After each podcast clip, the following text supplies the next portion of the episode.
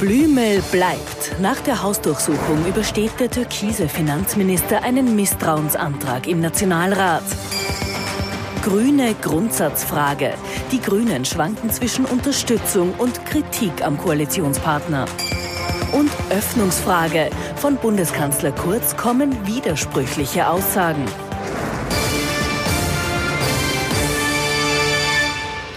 Sonntagabend, 22.20 Uhr. Ich freue mich, dass ich Sie zu unserem politischen Wochenrückblick begrüßen darf. Mit dabei unser Politikexperte Thomas Hofer. Schönen guten Abend. Schönen guten Abend. Und unser Meinungsforscher Peter Heik. Auch Ihnen einen schönen Sonntagabend. Schönen guten Abend. Recht herzlich willkommen.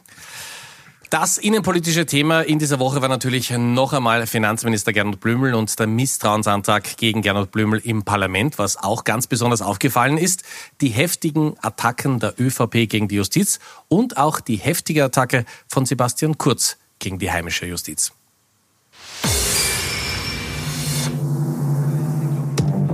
Sebastian Kurz und die Wirtschafts- und Korruptionsstaatsanwaltschaft werden wohl keine guten Freunde mehr, nachdem er die Behörde schon vor einem Jahr bei einem Hintergrundgespräch als Netzwerk roter Staatsanwälte bezeichnet haben soll, platzt ihm am Montag auf ATV-Nachfrage erneut der Kragen. Da hat es in der letzten Zeit so viele Verfehlungen gegeben, ähm, dass ich glaube, dass es dort einen dringenden Änderungsbedarf gibt.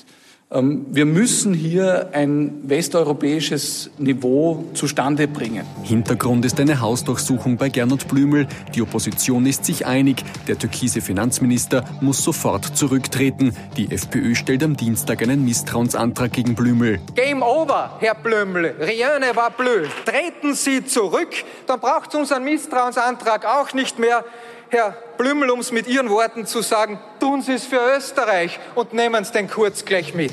Doch Blümel denkt nicht an Rücktritt und beteuert einmal mehr seine Unschuld in der Causa Novomatic. Es hat keine Spende der Novomatic an die Landespartei Wien oder die Bundespartei gegeben, seitdem ich Landesparteiobmann oder Sebastian Kurz Bundesparteiobmann bist. Mit Unterstützung des grünen Koalitionspartners kann der Misstrauensantrag abgeschmettert werden und die türkisen Attacken auf die Justiz gehen weiter. ÖVP-Clubobmann August Wöginger wirft der WKStA bei ATV aktuell im Fokus Schlampereien vor, etwa wenn es um ein Treffen von Novomatic-Boss Johann Graf geht. Also es ist jetzt klar, es war nicht Sebastian Kurz, äh, der bei Johann Graf von der Novomatic war, sondern es war die Aufsichtsrätin Martina Kurz, die diesen Termin mit Johann Graf hatte. Und das hat sie eidesstattlich äh, auch erklärt. Äh, und deshalb ist einer der Hauptgründe für die Begründung zur Hausdurchsuchung weggefallen. Um die Wirtschafts- und Korruptionsstaatsanwaltschaft auszubremsen, spricht sich die ÖVP nun noch überraschend für einen unabhängigen Bundesstaatsanwalt aus, obwohl sie Jahrzehnte dagegen war. Wie diese neue Behörde aussehen soll, ist derzeit aber noch völlig offen. Herr Hofer, helfen Sie uns, äh, die Rolle der ÖVP einzuordnen. Staatstragende Partei, gefühlt immer in der Regierung in Österreich. Und äh, sollte man nicht ausgehen, dass so eine Partei oder davon ausgehen, dass so eine Partei sagt, wir lassen die Justiz in aller Ruhe ermitteln, wir sind der Meinung, da kann nichts passieren. Und können Sie die Heftigkeit der Attacken erklären? Ja, erklären kann ich sich schon, ja. denn natürlich ist es so, dass die ÖVP massiv äh, unter Zugzwang steht, massiv unter Druck steht und deswegen hat sie zwei Dinge gemacht in dieser Woche. Ähm, sie haben es am Anfang erwähnt, gab es den Misstrauensantrag. Es war ja nicht nur, äh, vor allem natürlich, aber nicht nur der Finanzminister, auch an anderen Stellen hat es gebrannt äh, bei der ÖVP. Das heißt, das war ein, ein ungewohntes Gefühl wohl für den Kanzler und, und äh, sein Regierungsteam, ÖVP-seitig, dass man so unter Druck war. Was hat man jetzt gemacht? Man hat einerseits äh, massiv sozusagen die Offensive gesucht, was jetzt die Desavouierung der Justiz angeht.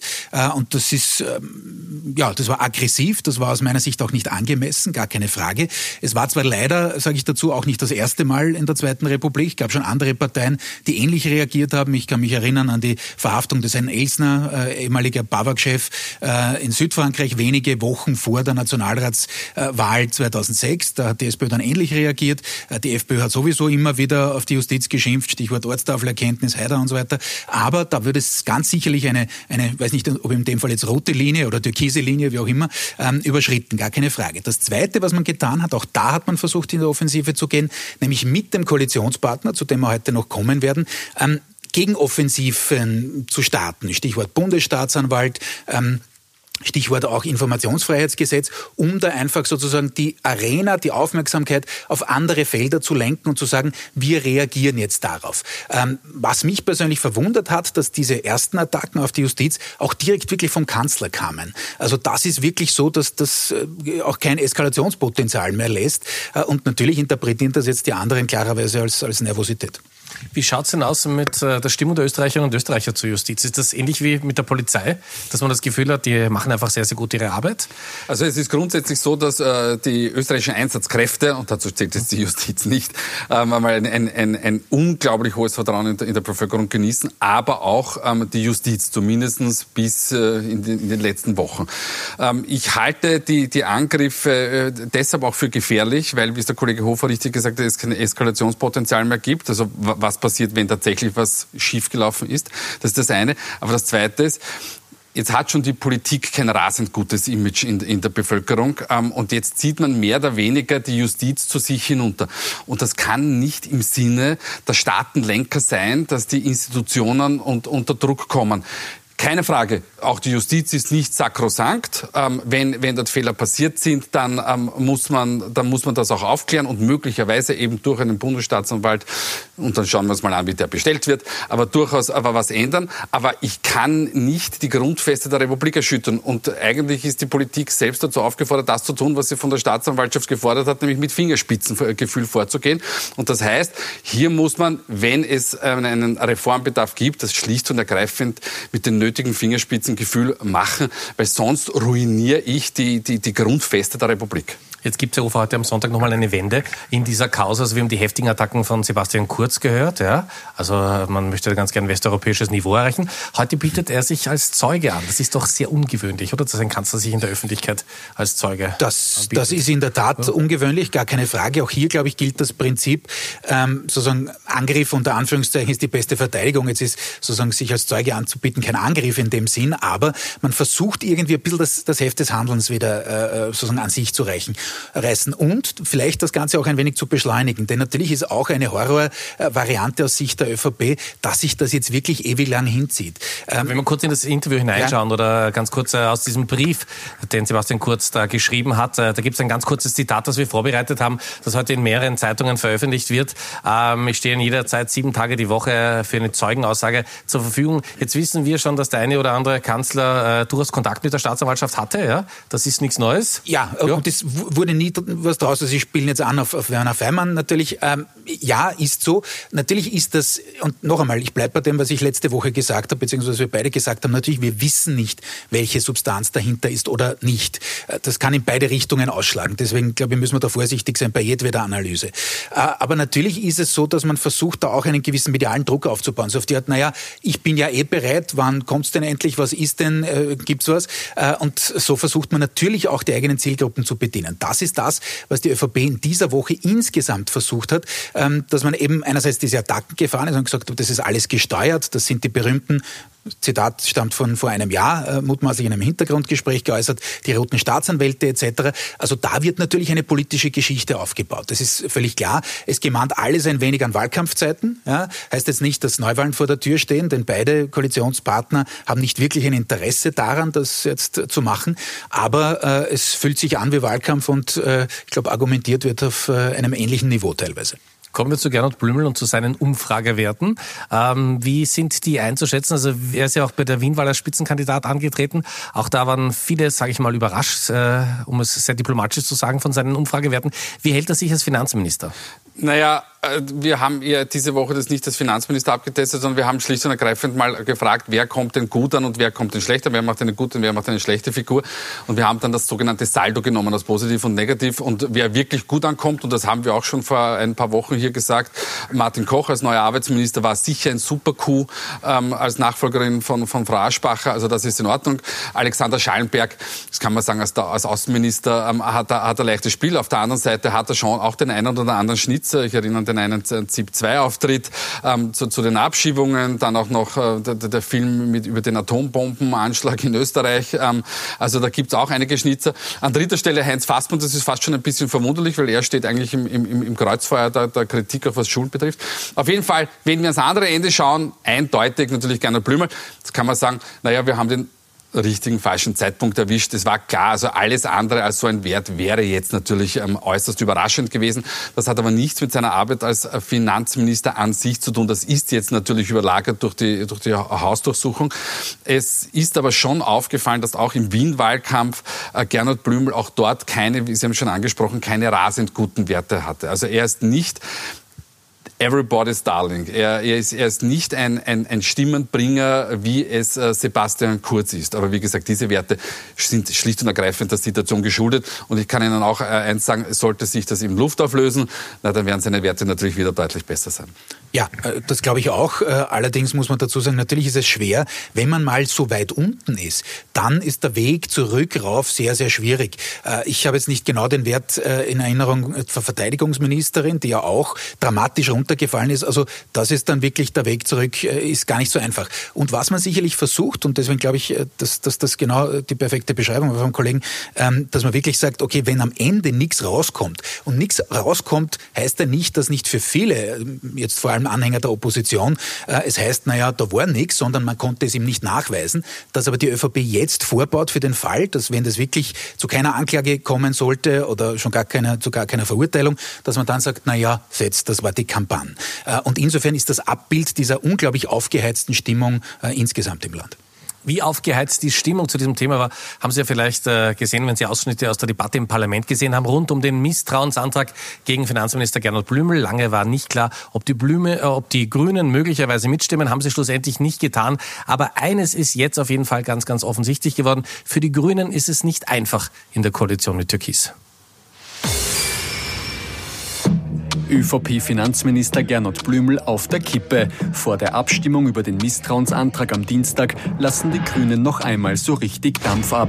In den letzten Tagen mussten wir leider den Eindruck gewinnen, dass äh, die ÖVP ein gestörtes Verhältnis zur unabhängigen Justiz hat. Die nervösen Attacken auf die Wirtschafts- und Korruptionsstaatsanwaltschaft, die nichts anderes gemacht hat, als ihre richtige und wichtige Arbeit zeigen, dass die Kanzlerpartei ein sehr selektives Verhältnis zum Rechtsstaat hat. Ich sage es ganz offen, ich tue mir heute echt schwer, gegen den Misstrauensantrag von Gernot Blümel zu stimmen. Und ich sage es auch in den Worten des Herrn Finanzministers. Ich tue es nicht für dich, Gernot. Auch wenn es ihnen schwerfällt, stehen die Grünen im Endeffekt doch hinter Blümel. Sie unterstützen den Misstrauensantrag nicht. Das Hauen und Stechen geht aber weiter. Das ÖVP-Regierungsteam steht unter Druck und ist wirklich, hat immer wieder Probleme, die nicht hilfreich sind für die Koalition hätte vor einem Jahr vielleicht nicht viele geglaubt, dass wir da der stabile Faktor sind, die die Arbeit weiterbringen. Arbeit weiterbringen, das ist offenbar auch für den grünen Gesundheitsminister das Wichtigste. Trotz der heftigen Angriffe sieht er das Koalitionsklima nicht getrübt. Die Zusammenarbeit funktioniere. Das ist ja das Entscheidende, dass diese Regierung gerade dort, wo wir große Krisensituationen haben, äh, tatsächlich angreifen kann, äh, gemeinsam äh, zu guten Ergebnissen kommt und äh, von daher gute Kooperation. Eine Kooperation, die es laut Kritikern aber nur mehr wegen der Bekämpfung der Corona-Krise gibt. Herr Hofer, Sie wissen, ich schätze Sie sehr. Es sind nur mehr elf Minuten Zeit. Können Sie uns die Grünen erklären, bitte? Ja, ja, äh, so schwer ist das nicht. Also es ist völlig klar, dass sie äh, wissen, dass es da an ihre DNA geht, dass die verletzt wird auf mehreren Ebenen, äh, von Moria über die Abschiebungen bis jetzt hin zum Thema äh, Transparenz, Antikorruption. Also nicht, dass sie jetzt sozusagen direkt an, an, an diesen Anschuldigungen beteiligt wären, das nicht. Aber man muss natürlich bis zu einem gewissen Grad, das ist so als Koalitionspartner, ist auch anderen schon ähnlich ergangen, diese Linie wenn schon nicht mittragen, aber jedenfalls dem Koalitionspartner im Parlament die Stange halten. Will heißen, binnen weniger Tage äh, den zweiten Misstrauensantrag gegen einen Minister des Partners ablehnen. Das ist so. Aber sie versuchen irgendwie, und ja, da haben Sie recht, da versuchen sie die Quadratur des Kreises, geht sich natürlich nicht aus, aber das weiter aufrechtzuerhalten, nämlich ihre Positionierung. Und deswegen gab es diese massiv scharfen Töne, die wir gerade zum Beispiel von der Klubobfrau oder vom äh, Abgeordneten Raimond gehört haben. So, kann sich das ausgehen? Kann dann der Kollege was dazu sagen, was die, was die Umfragen angeht? Angeht. Das geht schon runter für die Grünen. Ähm, und das Problem, das es natürlich gibt, ist, ähm, dass SPÖ und NEOS diese Situation, die FPÖ versucht es auch, aber da gibt es kaum Schnittmengen bei den Zielgruppen, natürlich massiv den Druck zu erhöhen und zu sagen, schaut, wir sehen es quasi jeden Tag. Ähm, es gab ja auch offensichtlich eine gewisse Eskalation selbst im Ministerrat äh, in dieser Woche, äh, wo es offensichtlich tatsächlich heftiger mal zur Sache gegangen ist, äh, weil der Herr Bundeskanzler das nicht so lustig gefunden hat, was die Clubumfrage da von sich gegeben hat.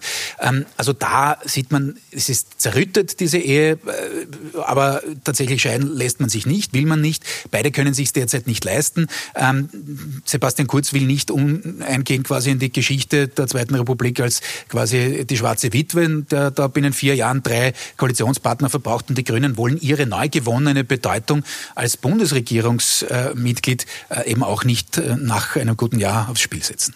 Aber gilt bei den Wählerinnen und Wählern dann am Schluss nicht, also auch wenn man jetzt scharfe Worte findet, aber wenn man dann äh, doch nicht dafür stimmt, mitgehangen, mitgefangen für die Grünen?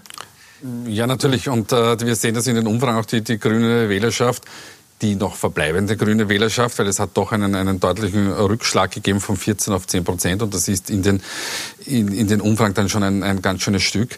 Ähm, aber es wird meistens ähm, mitgetragen. Ähm, wir sehen jetzt im Insert ähm, den Rücktritt, äh, die Rücktrittsfrage für, für Gernot Blümel, wo 44 Prozent sagen, ähm, man ist für einen Rücktritt aufgrund nur der Hausdurchsuchung, das muss man dazu sagen. 32 Prozent sind dagegen, 24 Prozent ähm, sind, enthalten sich der Stimme, was irgendwie logisch ist aufgrund der derzeitigen Lage.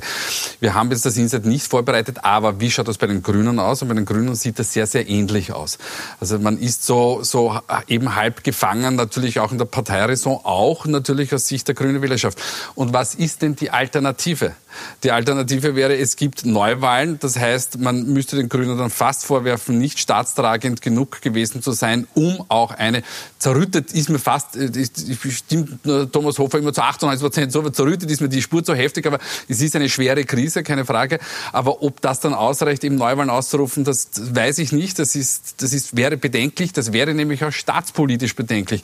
Denn was machen wir jetzt in der derzeitigen Situation, wenn wir denn, denn Neuwahlen haben und damit einen Wahlkampf etc. Wäre ja unfassbar. Also es geht schlicht und einfach nicht. Und ich glaube, der Mann im Hintergrund, der hier die Fäden zusammenhängt, ist weder der, der, Herr Kurz noch der Herr Kogler, sondern der Bundespräsident, der nämlich darauf achten wird, dass es hier wahrscheinlich zu keinen Neuwahlen eben kommen wird, weil das kann die Republik schlicht und ergreifend nicht brauchen.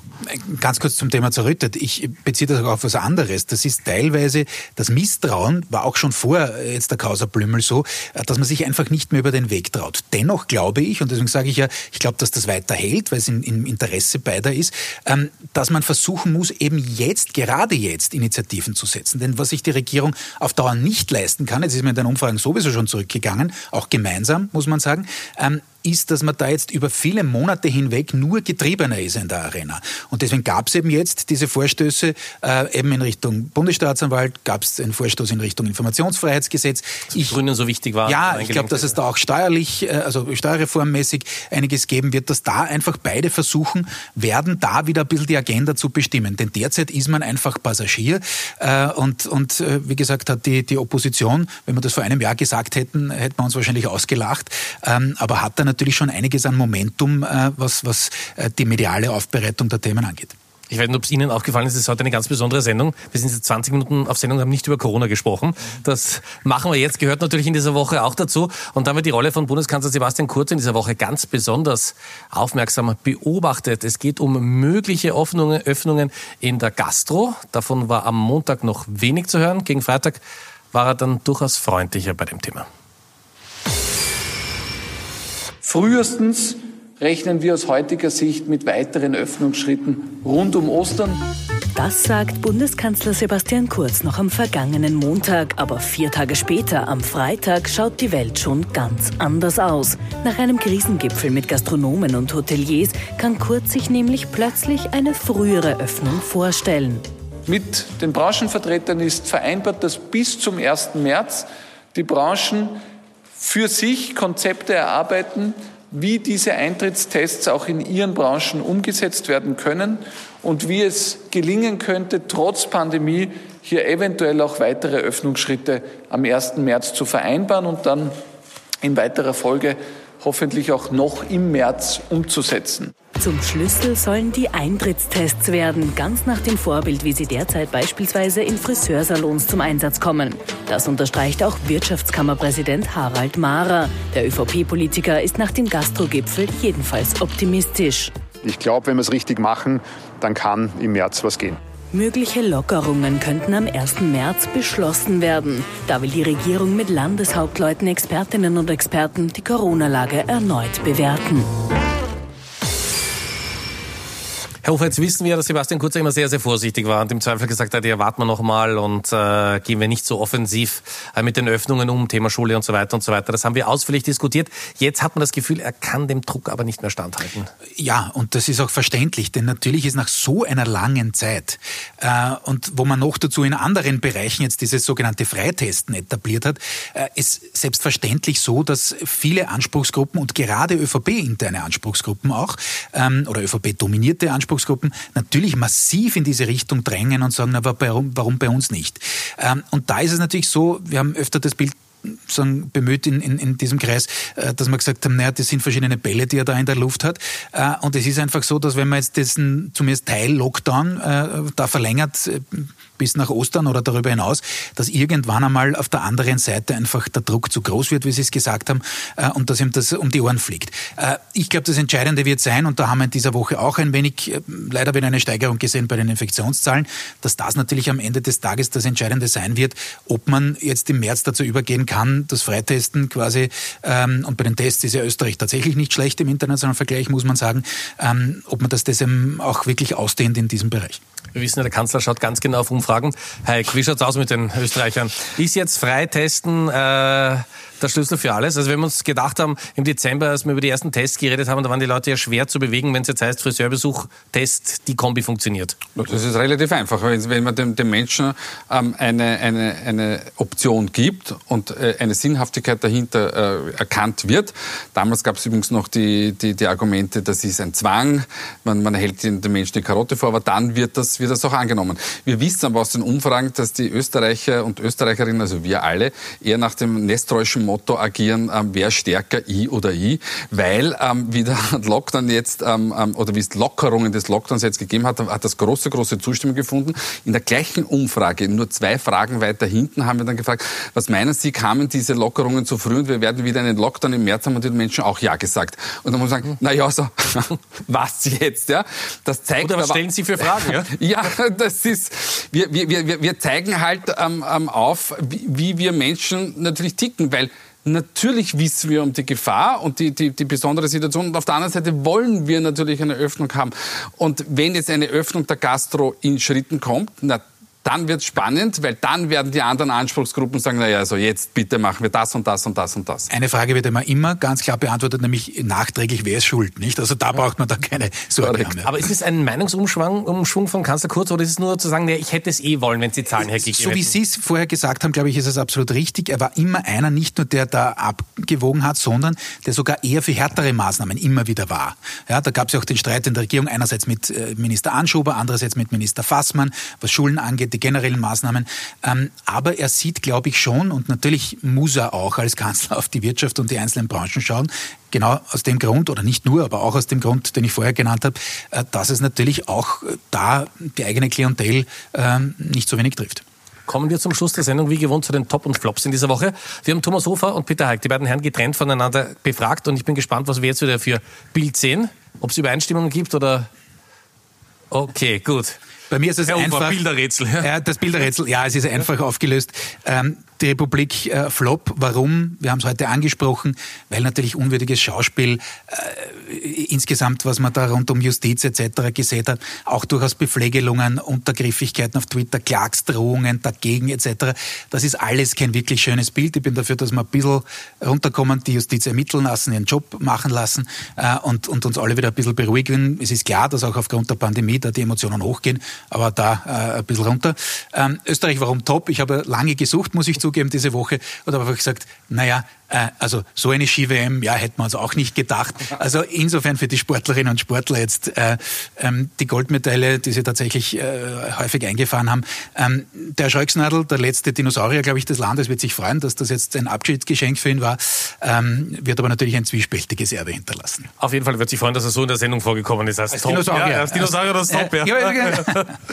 Herr Heix. So. Ja, also bei, bei mir ist es ähm, für, für, für alle, die sie nicht kennen, Top der Woche Sabine Mateka, Vorsitzende der, Richtervereinigung, die sehr, sehr klar Position Tolles bezogen hat. Gegeben hat. Ja. Richtig, genau, ähm, bei den Kollegen OF ähm, äh, und die ganz klar dargelegt hat, wie es denn ähm, in, in diesem Fortgang der, der Ermittlungen auch beim ähm, Finanzminister eben sich verhält.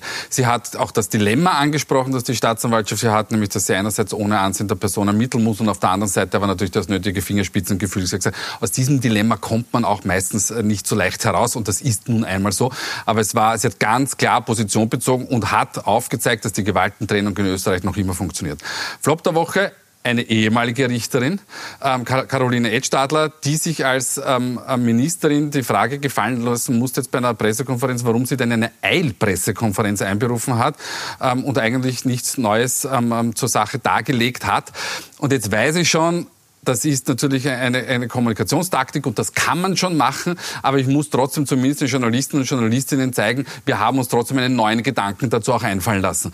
Und wenn ich dann dort stehe und eine Journalistin fragt allen Ernstes, entschuldigen Sie, auf was wollen Sie da hinauf, na dann ist das ein Flop der Woche sondergleichen. Meine Herren, herzlichen Dank. Ich darf mich bei Ihnen fürs Zuschauen bedanken. Wünsche Ihnen noch einen angenehmen Sonntagabend, eine schöne Woche. Ich freue mich, wenn wir uns nächste Woche wiedersehen. Podcasts unserer Sendung finden Sie unter anderem auch auf unserer Homepage. Schönen Abend noch. Auf Wiedersehen.